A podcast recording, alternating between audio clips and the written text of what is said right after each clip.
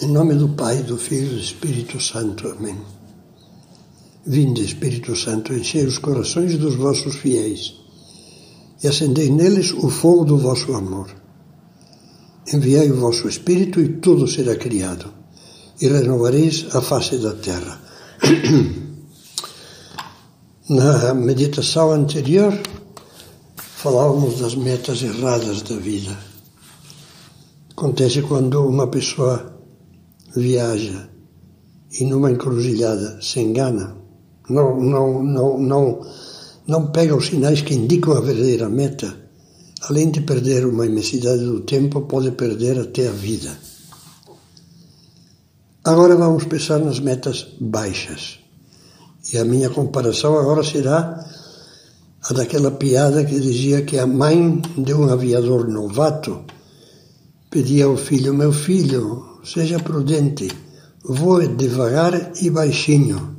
Coitada da mãe, não sabia que se ele fizesse isso, iria inexoravelmente para a morte.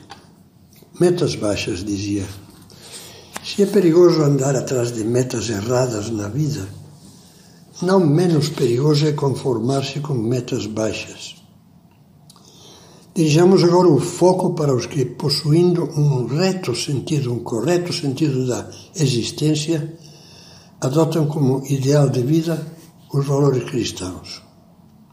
Muitos os aceitam de fato, mas não os assumem.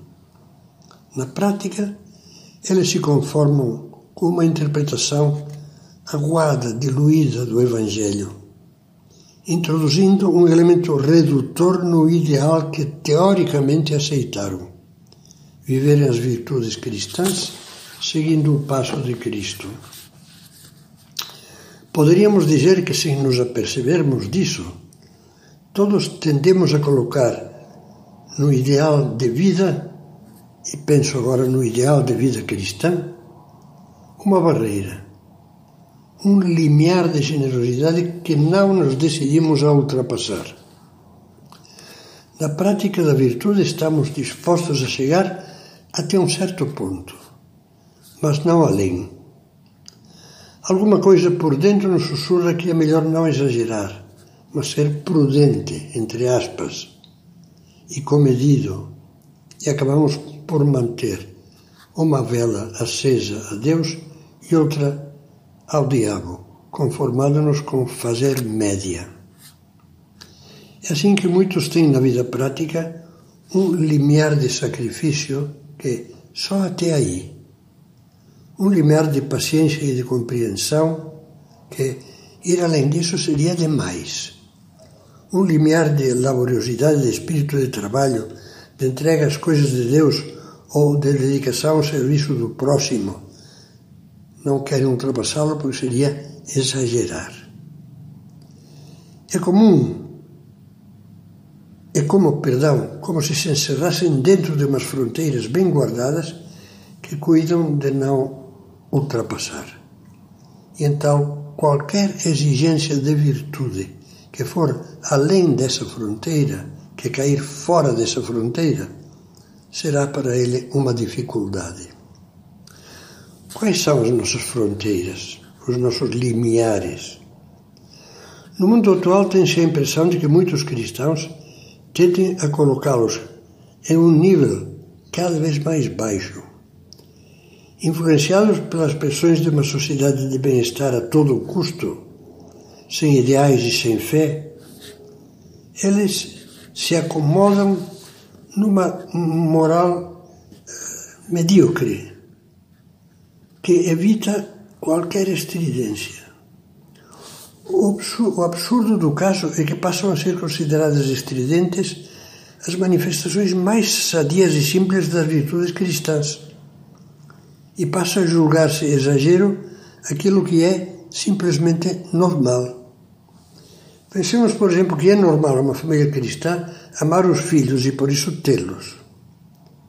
Não só um filho e basta, sei lá, mas os filhos que com visão e coração generosos compreendam que Deus lhes quer confiar.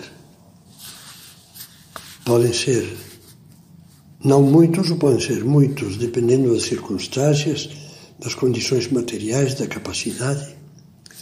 Quando o limiar do amor e da generosidade é alto, os filhos costumam ser mais. E as dificuldades são infinitamente menores que as que encontra um casal de nível baixo que já se considerou heróico nos dias que correm, dizendo: basta um casal e ainda é demais. Quem escreve essas linhas, sou sacerdote, pode atestar e sabe que o seu testemunho é corroborado pelo de muitos outros que nunca viu lares tão felizes e tão fáceis de serem conduzidos com bom humor, suavidade e alegria como os lares das famílias numerosas. E pode atestar também que, pelo contrário, quase sempre viu, cheios de angústias e de medos e de apreensões, os lares que, fazendo pouquíssimo, tendo no máximo um filho, achavam que faziam demais. O teto alto, o limiar alto, evita dificuldades. Tudo se vai tornando normal, porque o coração é grande e tudo aceita como um sacrifício e doação que considera lógicos e para os quais está preparado e que lhe trazem satisfação. Seria muito bom que meditássemos nisto e, e, e, que ajudássemos a meditar a muitos casais que se sentem aflitos e sobrecarregados. Gemem sob o peso dos seus problemas. Mas eu penso que se um pai ou uma mãe que estivessem nessas circunstâncias se dirigissem a Deus pedindo-lhe consolo, talvez, em alguns casos pelo menos, ele lhes dissesse: não se queixe, depende de você. Todas essas dificuldades que o oprimem, é você que as está criando.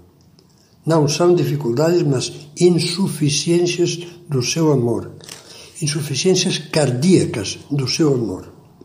A sua alma foi feita para mais, para voos mais altos.